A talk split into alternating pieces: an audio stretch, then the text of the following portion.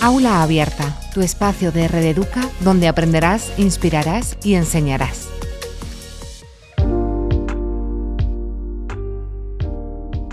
Convierte a tus estudiantes en los protagonistas de su propio aprendizaje y logra que aprendan haciendo, porque la realidad es compleja y no podemos pretender que aprendan a base de simplificaciones.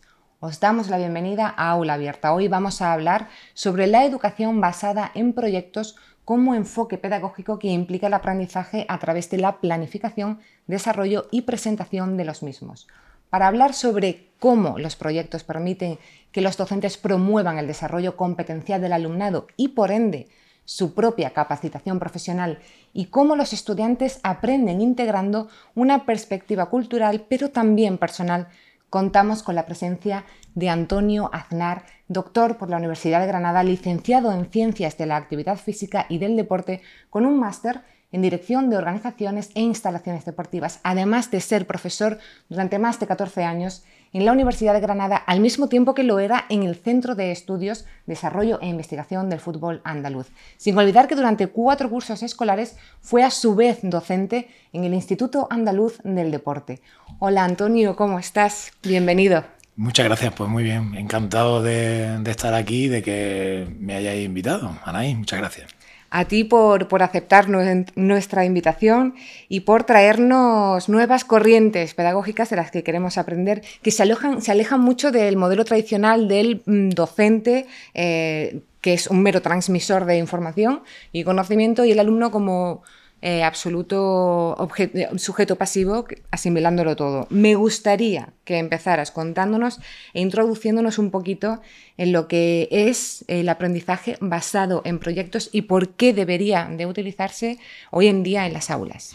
Bueno, has comenzado en la presentación definiéndolo perfectamente. Al fin y al cabo, lo que se pretende con este enfoque pedagógico es que el alumnado sea el actor principal de su propio aprendizaje.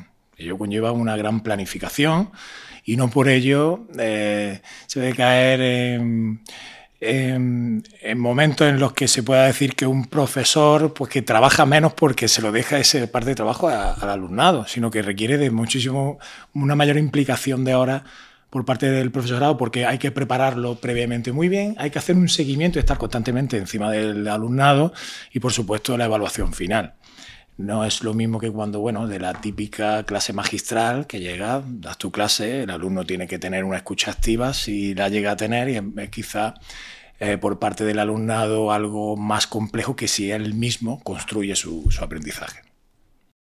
¿Y, cómo, cómo, se consigue llevar esto a las aulas? ¿Cómo lo haces tú? Pones un poquito así en contexto y cuéntanos. Pues al pasar por el aula, eh, desde el primer día, yo les dejo al alumnado, eh, le hago una, muy una pequeña pregunta, muy sencilla. Le digo, ¿cuál es vuestro, qué es la rama a la que vosotros queréis dirigiros? La gran mayoría me dice que la docencia, otra gran parte me dice que la gestión, y de ese momento yo les digo que cada vez que pasen crucen por la puerta del aula, tienen que ponerse el chándal de docente o la corbata de gestor deportivo. De manera que ya le estoy mandando un mensaje muy claro y es, vamos a empezar a trabajar juntos, que es muy importante. Eh, una vez que ocurre, que ocurre eso, yo eh, lo que les hago es decirles que desde ese momento se convierten en mis compañeros de trabajo.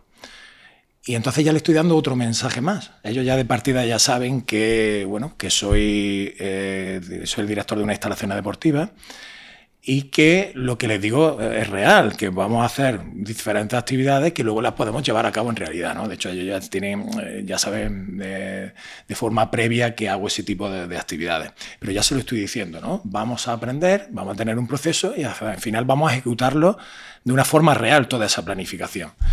Y cuando le digo eso, plasmo eh, mi número de teléfono, lo plasmo en la pizarra. Bueno, esto ha sido un poco controvertido, ¿no? Cuando le digo a mí, se lo he comentado a colegas, compañeros de la facultad o a familiares que hago eso, se echa un poquito la mano a la cabeza y dice, ¿cómo te atreves a poner el número de teléfono? Es que no temes que estén bombardeándolo. Yo no lo veo así, ¿no? Porque si yo desde primera le digo al alumnado, oye, eh, vamos a ser compañeros de trabajo, os convertí, no tiene sentido que yo no les trate igual que mis compañeros de trabajo que tengo en mi servicio deportivo, por ejemplo, o en mis compañeros de trabajo de, dentro de la universidad. Entonces, al plasmar el número de teléfono, estamos ya, le estoy mandando un mensaje de confianza. Confío en vosotros, pero eso sí, al lado le pongo un horario. Un horario que le digo que pueden utilizar el número de teléfono normalmente en función de la carga docente que tuviera o de los trabajos que tuviera, pero normalmente pues de 10 a 2 o de 5 a 8, por ejemplo. Y no se pueden salir de ese horario. En el momento en el que salen de ese horario, y suelen cumplirlo el 95% del alumnado, ya les comento que en ese punto, en ese momento, o en ese trabajo que estén trabajando en ese momento, eh, van a empezar a perder puntuación si se salen de ese horario. Con esto ya empiezo a darle, ya empieza ahí la primera clase, porque ahí empiezo a hacer mención de la Ley de Protección de Datos del año 2018, en el que se indica claramente que eh, eh, el derecho a la desconexión digital. Y ahí ya empezamos esa primera clase, la misma presentación, sin que se den cuenta, ya estamos trabajando con la ley de, protección de datos. Y, a raíz de ahí empieza pues ese camino que vamos trabajando, como bien les digo desde el principio, que vamos trabajando juntos. Me resulta súper apasionante y fascinante eh, cómo nos cuentas que llevas la clase. Eh, te quería preguntar si al principio has dicho que se, tienen que poner la corbata. En, su imaginación, ¿van en alguna ocasión con algún tipo de atrecho en plan de pues yo voy a ser y, van con tienen como su... No, no, no, no, no, no, han llegado, no han llegado. Se lo digo de, de forma imaginaria, ¿no? Normalmente eh, la Facultad del Deporte, Ciencia del Deporte, eh, es muy práctica y normalmente siempre todos tienen que llevar... Sí existen algunos, algunos compañeros que utilizan mucho la gamificación, incluso han ido algunos disfrazados y demás, pero yo no voy en ese, en ese sentido, ya hay compañeros que, lo están llevando a cabo y, bueno, yo le hago que sea más imaginario que, de otra manera. Que de hecho eso tiene mucho poder, pero eso es para, para, otro, para otro seminario. De todas formas, em, me imagino que como en cualquier tipo de, aprendizaje, la motivación de los alumnos es, crucial. Me consta por, por eh, esta metodología que llevas que ya los motivas. Yo estaría motivada desde el, número, desde el minuto número uno de la clase, pero ¿te resulta más fácil, es más fácil de mantener la motivación en este tipo de aprendizaje o como en cualquier otro tipo necesitas estar ahí? Pico y pala. Bueno, hay de todo, hay de todo. Eh, cuando uno llega a primera clase dice, señores, que vamos a hacer el evento tal para gente real, que no vamos a simular nada, que todo es real.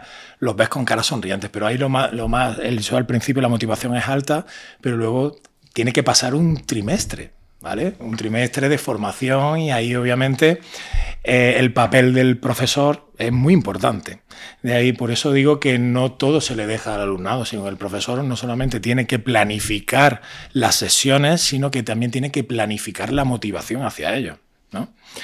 Eh, eh, yo siempre estoy basado y, tengo siempre en cuenta la teoría de la autodeterminación de Deci Ryan ella nos dice que una persona se siente más motivada cuando eh, se tienen satisfechas eh, las necesidades psicológicas básicas de eh, relaciones personales. Eso lo, conseguimos con este enfoque pedagógico del, aprendizaje basado en proyectos.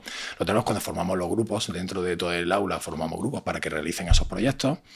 La de competencia, es decir, que cada alumnado se sienta que sienta que ha, sido capaz de realizar algo con éxito y de autonomía, que sean capaces de hacerlo ellos solos, es decir, tanto el trabajo en grupal como el trabajo autónomo y que sea eficaz. Eh, con todo ello, eh, si conseguimos, realmente si conseguimos esos tres puntos de, satisfacer las necesidades psicológicas básicas, vamos a conseguir un alumnado más motivado. Pero, claro, no es, nada, no es nada sencillo. El camino, obviamente, es largo y siempre te encuentras alumnos más motivado que otro y hay que ver en qué dirección está esa motivación. De hecho, me surge, eh, ¿este mantener la motivación se individualiza o se puede individualizar o se lleva de una forma grupal y conjunta como, no sé? Eh, es complicado. Es complicado. Eh, cuanto más individualizado, obviamente es mejor. No ocurre, lo podemos ver incluso en clubes de primera división. Incluso aquí tenemos un ejemplo. De, hace poco estuve en una conferencia de Manuel, Manuel, Manuel López, profesor de la Facultad de Ciencias de la Educación, que está muy relacionado con la preparación física y ha estado trabajando con entrenadores de primera división, en el que, en el que los entrenadores, cuando veían a los jugadores titulares que habían marcado gol, eh, le tenían que dedicar menos tiempo porque decían, este muchacho ya salió en los periódicos, ya ha marcado el gol. Si encima de todo voy a darle la palmadita a la espalda, no, voy a darle la palmadita a la espalda al jugador suplente porque no tengo tiempo suficiente para todo. A uno ya lo tengo enganchado, voy a enganchar también a los suplentes y cuando salga el suplente lo tengo también enganchado a, la dinámica de grupo. ¿no? Pues en esto ocurre prácticamente igual, ¿no? por eso el mundo del deporte está, es tan transversal, ¿no? tan transversal, tan, eh, que puede tocar y pasar por todas las ramas también en la, en la educativa. Eh, contamos con diferentes tipos de motivación. Tenemos la, eh, motivación intrínseca, la, extrínseca y la amotivación. Es decir, motivación, pues que no hay motivación por nada de lo que uno está planteando. Con la intrínseca, lo que nosotros hacemos es que eh, cuando sale algo del propio cuerpo del alumno, ¿no? Es decir, que esto que estás planteando cada día me gusta y tengo una motivación intrínseca que no me hace falta que me diga nadie nada para que yo lo lleve a cabo. Y de la extrínseca tenemos diferentes regulaciones eh, eh, y tenemos, para nosotros es muy importante conocerlas, porque esas regulaciones pueden ser totalmente externas, es decir, yo hago esta actividad que me ha propuesto el profesor porque el profesor me la ha mandado, pero no que sepas que no me interesa nada. Es una motivación totalmente eh, extrínseca, externa. Y después tenemos otras variaciones que serían, por ejemplo, la introyectada, en la que realizan la actividad porque si no se sienten que han fallado a alguien.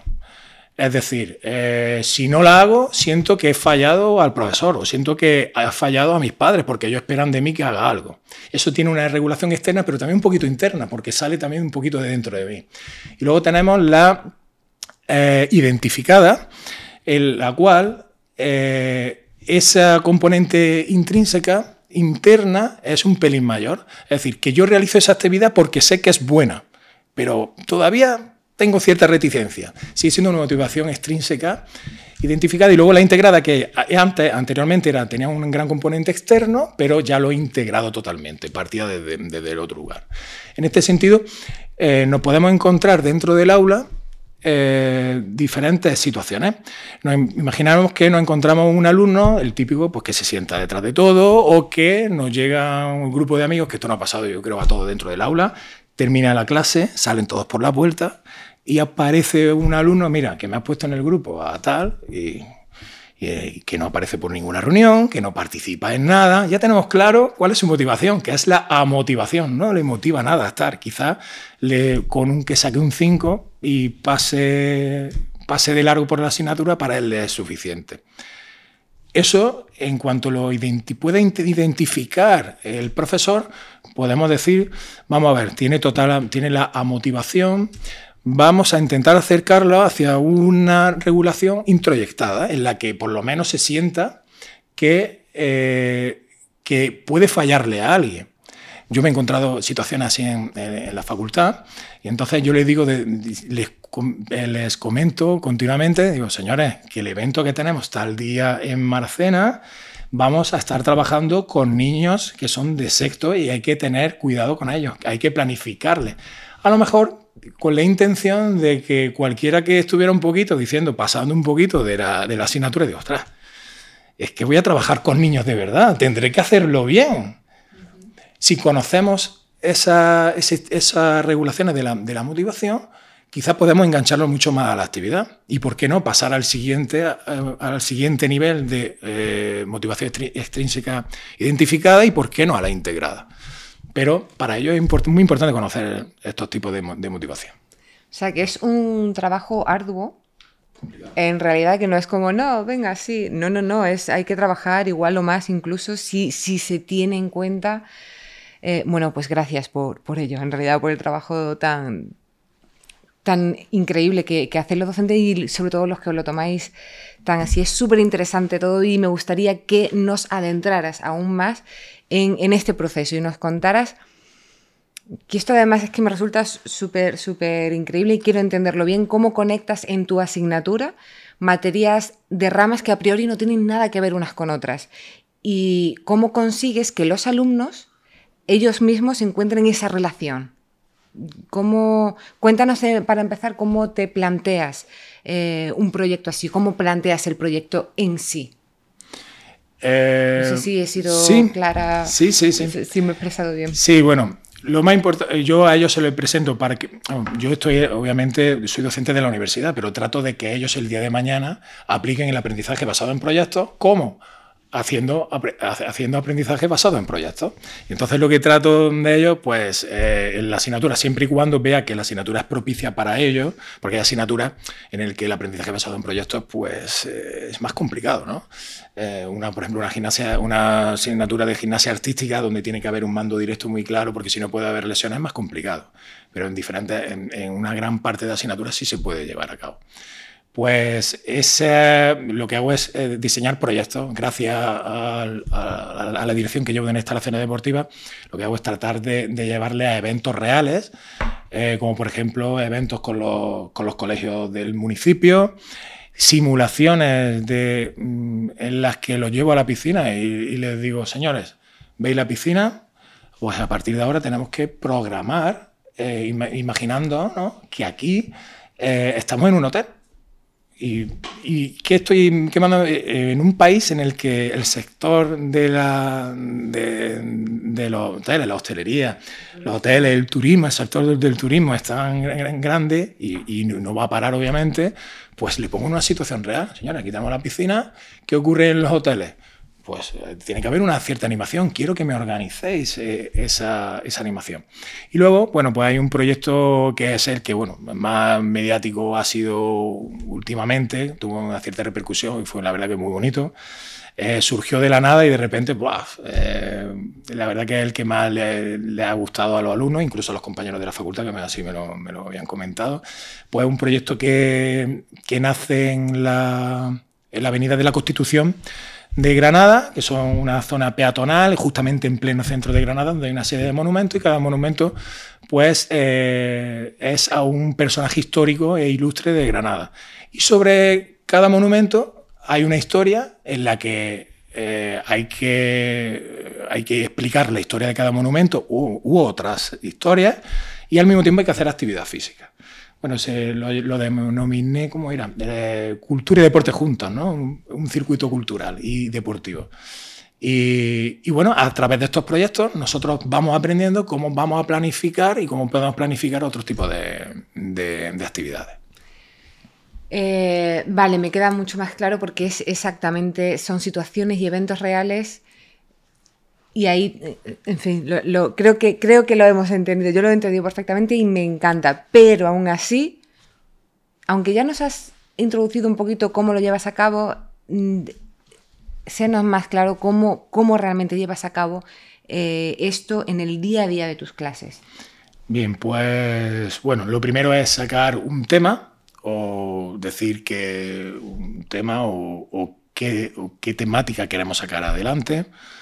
Eh, después planteamos los objetivos, los objetivos que deben de ser medibles y reales. Muchas veces eh, nos encontramos con, un super objetivo de vamos a conseguir el mayor conocimiento en esto. Bueno, eso es imposible, ¿no? Es muy difícil de medir, ¿no? Eh, después de los objetivos, lo que hacemos es formar los grupos y a raíz de ahí empezamos a planificar y a diseñar cómo vamos a hacer el trabajo. El diseño es muy importante y lo debe normalmente, lo marca, obviamente todo lo va marcando, todos esos procesos el profesor, pero eh, el diseño, pues tenemos que decir si lo vamos a hacer a través, por ejemplo, de un PowerPoint o lo vamos a hacer a través de un blog de Internet, donde ellos lo vayan explicando y al final todo el mundo pueda beneficiarse de ese conocimiento que están eh, tratando de difundir, eh, tratando de difundir el alumnado, que le pueda servir a otros compañeros incluso en cursos posteriores. ¿no? Una vez que una vez que tenemos, lo, tenemos ya diseñado, ya empezamos, eh, podemos empezar con una evaluación formativa en el que vamos viendo todo lo que va sucediendo.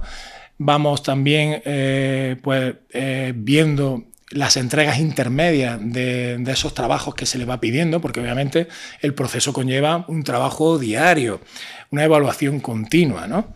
Entonces, no solamente en la presentación final, que después obviamente tendríamos que, valorarla, un proceso de autoevaluación y mm, importante también para mantener la motivación de, todo ese alumnado es el reconocimiento del aprendizaje que han tenido. Es decir, eh, habéis hecho este trabajo, veo que, lo habéis hecho correctamente, habéis aprendido, lo podemos valorar ¿no? con esa, forma, también eh, evaluación sumativa al final de todo y se le reconoce.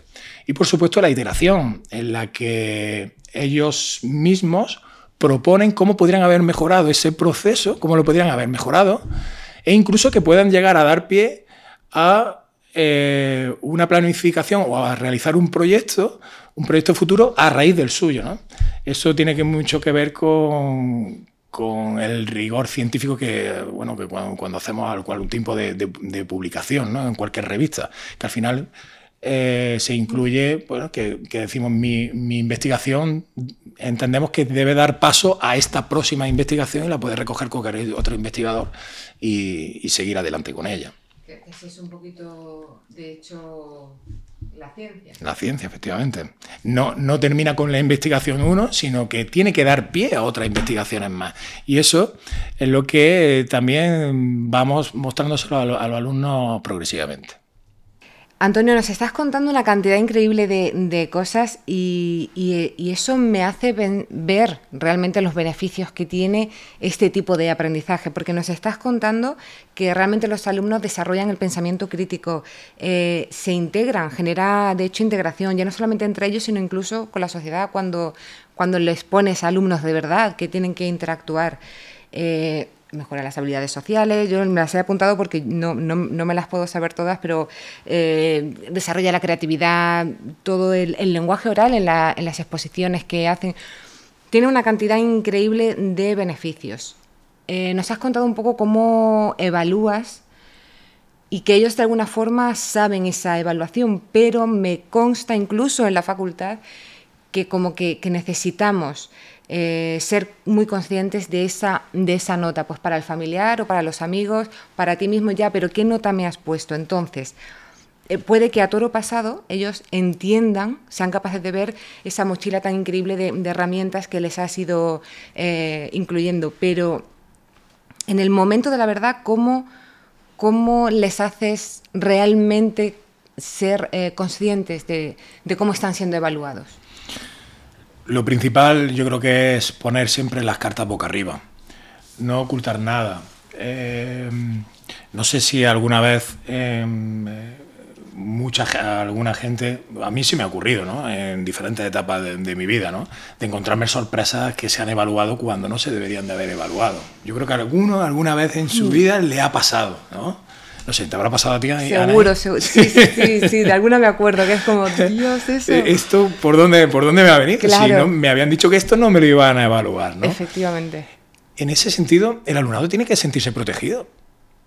Yo lo veo así. Las cartas siempre boca arriba. Por eso a mí me, me gusta mucho trabajar con las rúbricas.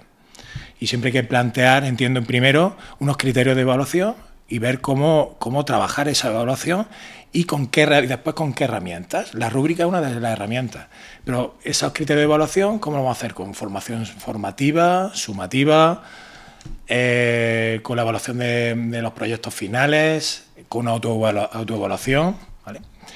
Y luego ver qué herramientas. A mí me gusta, lo que como te comento antes, la, la, rúbrica. Porque dices, si has hecho esto, tienes tanta puntuación. Si lo has hecho de esta manera, de esta manera, de esta manera, te voy reduciendo. Ellos saben lo que hay de, primera, ellos saben a lo que sea tiene y pueden incluso calcularse a ellos su propia puntuación al, final de todo. Y si no la entienden, se le puede explicar, mira, aquí estaban las rúbricas y esto, en este punto lo has conseguido. No, pues entonces tienes esta puntuación. Y obviamente se, se valora pues todo, tanto la parte de conocimientos adquiridos como la del proyecto, como la de la presentación, eh, ya sea mm, mediante los diferentes programas informáticos o los blogs que se, que se plantean. Eh, luego también se pueden hacer a través de, de, la observación directa. Pero a mí, si es observación directa, observación directa a través de esas rúbricas. porque al final eh, el componente subjetivo mm, puede hacer sentir al alumnado, como he dicho antes, desprotegido. Es que, claro, mm, tú has observado, pero yo he observado otra cosa. ¿Cómo puedes demostrarlo? La observación siempre a través de una rúbrica que se pueda medir. Eh, mediante, se puede hacer también mediante entrevistas o cuestionarios eh, de retroalimentación.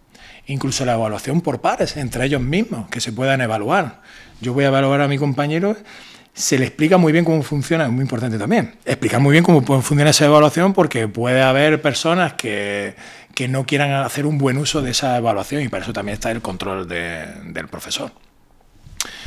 Eh, en fin, eh, todo, toda esta parte de, la evaluación es fundamental. Y también por eso es muy importante dejarla desde el primer momento, desde que se llega al aula. Obviamente no solamente digo lo que he dicho anteriormente, de que se, se convierte en mis compañeros de trabajo, sino que además se exponen los contenidos de la asignatura y esos criterios de evaluación y cómo voy a evaluarles para que no tengan ninguna duda y se vayan. Yo entiendo que deben de irse a su casa seguros y con las cosas muy claras. Me, escuchándote hablar, me surge una pregunta que normalmente la hago al comienzo, pero en esta ocasión me, resulta bastante interesante verla a esta altura de la entrevista porque no todos los docentes, los profesores, los maestros hacen este tipo de, uso de esta metodología o de esta forma de, de, transmitir tanto conocimiento de una forma tan, tan novedosa, vamos a llamarla, porque todavía no está, no creo que sea una generalidad. ¿Cómo llegaste a plantearte este tipo de aprendizaje? ¿Qué fue lo que te movió? ¿Qué, clic interno te surgió? Creo que de alguna forma algo nos has comentado, pero nos has comentado como el final. Me gustaría saber cómo llegas a la conclusión de que, oye, yo tengo que, utilizar este tipo de pedagogía. Bueno, principalmente eh, yo lo, he considerado así por, por aspectos motivacionales. Eh, fíjate, en, una cuestión. Eh, tengo una situación muy cercana a, mí, ¿no? Eh, tengo pues, dos sobrinos estupendos que tienen eh, dos vías, que, que les gusta la música y quieren aprender a tocar un instrumento. Pues bueno, han tenido dos, metodologías diferentes. ¿no? Ha llegado un profesor para, para uno de ellos, y le, pone primero solfeo y, luego lo aplican un instrumento más muy sencillito, pero ya pueden ver su aplicación práctica, con lo cual dice, bueno, he venido a aprender a tocar un instrumento, estoy aprendiendo solfeo y el instrumento lo estoy tocando. Y otro que el, bueno, por una metodología diferente, solamente va a solfeo y luego más adelante le van a dar el instrumento. Uno quiere volver cada día, el otro dice que se está aburriendo porque cuando su motivación era tocar un instrumento, se lo estamos negando nosotros mismos. ocurre también, y, me, perdona que ponga así tantos ejemplos, eh, algo, algo, algo que me ocurre a nivel motivacional también con el tema de la música, que obviamente a mí me encanta. Eh, ocurre en, el aula de, música, ¿no? Eh, que tenemos puesta y con, todo respeto a, los que tocan la flauta, por supuesto, pero estamos, por ejemplo, en Andalucía, ¿no? Eh, eh, cuando el, mundo del flamenco es tan importante, es patrimonio de la humanidad, o la humanidad es patrimonio del flamenco, ¿no? Como, como también eh, no, había defendido nuestro, nuestro grande flamenco de aquí, granaíno no puedo, eh, no entiendo todavía cómo no se ha introducido totalmente el mundo de la guitarra flamenca aquí en, el aula. ¿no? Pues eh, ocurre lo mismo, ¿no? ¿Dónde puedo ir yo a tocar, a tocar la flauta? Pues normalmente muy poquitos sitios, pero con una guitarra, la motivación, si yo veo que después ese trabajo que yo he hecho en clase puedo ir con la familia o puedo ir con un amigo y tocar la guitarra, va a tener una mucha mayor motivación que si, por ejemplo, yo estoy tocando la flauta, repito, con todos los respetos a, los que pueden llegar a, tocar la flauta, tiene que haber una transferencia positiva hacia lo que nos voy a encontrar en la realidad después. Ese, es el sentido que yo le doy a la asignatura. Vamos a aprender a planificar actividades, vamos a aprender unos contenidos y que esos contenidos estén enlazados con lo que yo me voy a encontrar después en la realidad cuando, cuando termine mi periodo formativo y salga al mercado laboral. Pues todo en sí está, está relacionado. Eh, cuando eh, se me ocurre lanzar el proyecto más ambicioso, que fue el de llevar a todo el alumnado, sacarlo de la facultad y llevarlo a la, Avenida de la Constitución, son 600 metros, 613 metros, eh, de, una de la Avenida de la Constitución, que está justamente en el centro, en la zona peatonal, y hay 12 monumentos a lo largo de toda ella. Bueno, uno está más retirado que el monumento a, los, a las manifestaciones de la huelga del 70, eh, pero los demás están todos concentrados en la misma avenida de la, Constitución. Bueno, este proyecto nace, eh, que lo, retomé de mi padre, ¿no? él estaba en la, y sigue todavía en la Universidad de Mayores y planteó como trabajo hacer de guía turístico por esos monumentos y explicar cada monumento. Cada monumento es una persona ilustre de Granada que ha, que ha significado a alguien muy importante. Podemos encontrar eh, pues desde el monumento al gran capitán, San Juan de Dios, San Juan de la Cruz, Manuel de Falla, Eugenia de Montijo, Elena Martín Vivaldi, eh, Federico García Lorca, entre otros, ¿no? Eh, entonces hacía de guía turístico. Y un día que, bueno, que, no, que me lo iba explicando y demás, me voy a, la Avenida de la Constitución y veo que hay un espacio precioso para poder hacer actividad física. Desde un primer momento simplemente se me ocurrió unir la, parte cultural de cada monumento con la actividad física. Bueno, pues en este monumento, por ejemplo, en Eugenia de Montijo, vamos a explicar el monumento y ahora hacemos aquí pues, flexiones, lo, que, lo que realmente pues, venga en nuestra planificación. Pero este proyecto es mucho, muchísimo más ambicioso. ¿Por qué? Porque cada, cada monumento puede conllevar trabajar interdisciplinarmente dentro del aula con más, con más asignaturas en cualquier eh, etapa educativa. Por ejemplo, vamos a poner un ejemplo, si nos vamos al monumento a Federico García Lorca, qué sencillo sería trabajar interdisciplinarmente con el área, con la asignatura de historia, eh, con, la, con, la, guerra civil, en lengua y literatura con eh, la generación del 27, pero ah, además en geografía, historia o cualquier asignatura de ciencia, usando, por ejemplo, el poemario de, Federico García Lorca, del cual me siento fan, porque bueno, muchas personas han hecho al flamenco y soy un, gran, un gran aficionado al flamenco, con la baladilla de los tres ríos, ¿no? que vienen explicados el río Arquibí, el río Darro, el río Genil. Eh, y, y, qué colores van llevando y cómo se describen esos colores dentro del poema. ¿no? Pues Fíjate lo que puede dar de sí un solo monumento en el que íbamos a explicar por la historia de, Federico García Lorca y al final se ha convertido en una temática interdisciplinar dentro de, un instituto o de un colegio. Entonces, esa, esa riqueza que, que, nos puede dar el, el circuito, entiendo que entendía que puede ser más fructífera por parte del alumnado a la hora de retener conocimiento. Mm, y, tratar de que, por ejemplo, el día de mañana, cuando esos alumnos pasen por la Avenida de la Constitución con sus padres, seguro que quieren retener para luego llegar a papá. Está Federico García Lorca y pasó esto, esto, esto, esto y esto, y explicarle, hacerle las explicaciones. Obviamente yo luego lo añadía a la parte de actividad física, porque yo sin la actividad física pues no, no, no nos podemos mover sin ella. Pero tenía ese sentido. O, eh, esa desde, desde mi punto de vista, pero luego ya son los propios alumnos eh, cuando me han ido sorprendiendo, ¿no? Por ejemplo, cuando hemos parado en la... Ahora nos toca, porque claro, yo asigno, asignaba a cada grupo dentro del aula, de los grupos esos de cómo planteamos la asignatura, eh, le asignaba una, etapa educativa. Al grupo número uno, pues le toca la etapa educativa de infantil. Al grupo número dos, bueno, normalmente lo hacía por sorteo, ¿vale? Eh, y iban sacando papeles. Al grupo número dos, pues de eso. Un grupo número tres sería bachillerato, después tercera edad y después uno de los grupos tenían que simular que eran una empresa y que el circuito formaba parte de su carta de servicios y tenían que rentabilizar el circuito.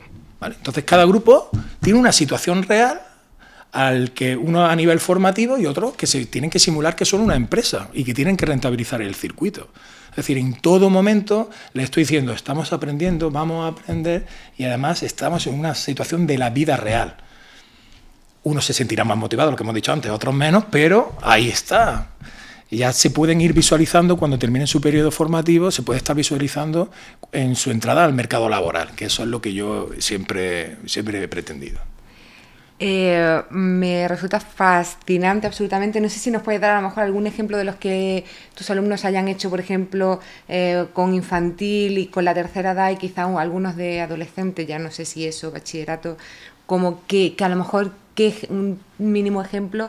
Y ahora te hago una pequeña anotación porque trabajas muchísimo con la visualización y la motivación y me encanta. Pero cuéntanos, así a lo mejor mm, algo, algún pues sí, recuerdo por ahora mismo, recuerdo perfectamente porque Federico García Lorca, el monumento, recuerdo ahora mismo que está sentado, está justamente al principio cerca de la calle San Juan de Dios.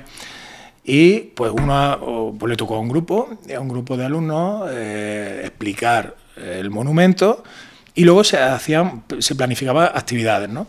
Conseguimos que de la facultad vinieron de la tercera, vinieran dos personas mayores de, eran mayores de 65 años y se les planteó una, una actividad de saltos cuando llegaron a saltar, decían, lo siento mucho, pero no podemos saltar las rodillas, la fuerza, las piernas, todo eso se debe tener en cuenta. Por eso el proceso de planificación del que habíamos hablado antes es muy importante. Es decir, ¿quién va, ¿quién va a venir? Personas de esta edad. Las personas de esta edad pueden saltar, ¿no? ¿Qué pueden hacer? Esto, esto, esto y esto. Y por eso tenemos que llevarlo nosotros todo muy mascadito y una planificación previa que es lo mismo que le digo a todos. Esa planificación no solamente vale para la asignatura, vale para toda vuestra vida desde que me levanto y tengo que hacer la cama, que tengo que hacer el desayuno, tengo que irme, tengo que hacer las cosas de casa, vale toda esa planificación. Eh, se me ocurre también, bueno, eh, pensando, sí, el monumento, por ejemplo, a Manuel de Falla. Ese me encantaba porque siempre había muchísima creatividad ahí, ¿no? Todo relacionado con la, con la música, aunque también estaba, por ejemplo, la canastera del mundo del, del flamenco, hay un monumento sobre ella. Pero recuerdo Manuel de Falla porque una de las propuestas del alumnado era crear una canción, o sea, en cada, en cada monumento se les da unos cinco minutos, pues en cinco minutos consiguieron crear una propia canción a base de palmadas y de, y de, y de pisotones en el suelo. Y consiguieron formar y crear, y crear canciones. Incluso otros tenían, a base de palmas y de murmullos, tenían que adivinar qué canción se trataba. Y eh, incluso otros, dedicados, por ejemplo, a la tercera edad, podían, ponían perfectamente canciones de, Manuel de Falla y tenían que bailarla y, representarla. Con lo cual era todo, todo muy, muy dinámico y, la verdad que es muy sorprendente. Y luego, por, por decirte de, un trabajo con los niños, eh, este fue muy interesante también porque el monumento a Frascuelo, el torero, eh, está sobre una especie de, pasillo eh, donde te, puedes sentar o te puedes poner de pie. Algunos alumnos se ponían ahí para dar una clase de aeróbics, por ejemplo, pero hubo uno muy curioso eh, que estaba destinado al grupo de niños, de infantil, en el que soltaron un montón de, papelitos encima de ese montículo que tiene el monumento. entonces tenían el nombre, por un lado estaban los nombres de todos los monumentos que habíamos recorrido, porque terminábamos el recorrido en él, y en otros papeles algún momento histórico que correspondía a cada, a cada, a cada personaje. Y ellos lo que tenían que hacer era tratar de unir, unirlos. Los que más eh, uniones tenían, pues eran los que ganaban esa, esa prueba. Así que bueno, la verdad que dio mucho de sí, todo el recorrido dio bastante de sí, la verdad. Eh, es súper bonito en realidad conseguir y es que además esta, esta metodología me, a, mí me resulta súper interesante porque no solamente es que fomenta la creatividad de una forma fascinante, en realidad muy difícil hoy día con tanto encorsetamiento, con... En fin, que vivimos un poquito muy alineados, entonces me, me, resulta, y, además, bueno, aquí con, con la historia, eh, la verdad es que, me encanta y me encanta, como te he comentado, que trabajas mucho con la motivación. Lo hemos pasado un poquito con las preguntas, pero realmente es, un punto bastante fuerte y con el que trabajas. Y la visualización, es muy importante lo que has dicho, de que se vean ya el día de mañana trabajando en mayor motivación que, que su propia proyección del futuro. Y eso les motiva, eso es, no sé si se dice bien, pero es como la motivación interna, no, sé si es así como la has llamado, pero es una motivación propia, interna y... Eh, intrínseca. intrínseca. Pero bueno, interna también, que parte de uno. Sí, sí, Todo, pero intrínseca. Es válido, igualmente. Intrínseca. Sí, sí, sí. Eh, muchísimas gracias por, por, una entrevista tan didáctica, tan, tan entretenida que nos has ofrecido. Eh, que bueno, nos has enseñado que, la, iniciativa, la motivación, la autonomía de cada alumno es pues uno de los focos prioritarios, que, o deberían de ser, de, un docente, de un profesor. Me gustaría que nos dedicaras unas palabras finales, a modo de conclusión, de un poco de resumen o, no sé, un mensaje final que te gustaría que se nos quedara y que hablara un poquito de todo lo que nos has dicho. Bueno, el el aprendizaje basado en proyectos para mí es el, aprendizaje que van a llevar los alumnos en lo que ellos son protagonistas de su propio aprendizaje. Eh, no darles lo, importante en él no es darle el trabajo hecho, sino que se lo, eh, lo creen, lo crean ellos mismos y así entendemos que es más fácil de retener y de disfrutar cuanto más se disfruta un aprendizaje, más va a ser, más sencillo va a ser el que, el que pueda retener esos conocimientos. Eh, David, eh, David Fernández, en su, en su entrevista, en una entrevista que tuvo también con, ustedes anteriormente, dio con la clave de la excelencia educativa y que a mí me, me gustó muchísimo. Y es que esa excelencia educativa se produce cuando el alumnado presenta proyectos que son mejores de los que le hubiera planteado el propio profesor. Y entiendo que para eso trabajamos. En definitiva, eh, trasladar al alumnado a una, a una vida real y decirles que esa actividad va a servir el día de mañana para algo real, yo creo que se puede enganchar mucho más mejor, se les puede enganchar mucho mejor y, y ser mucho más fructífera esa enseñanza.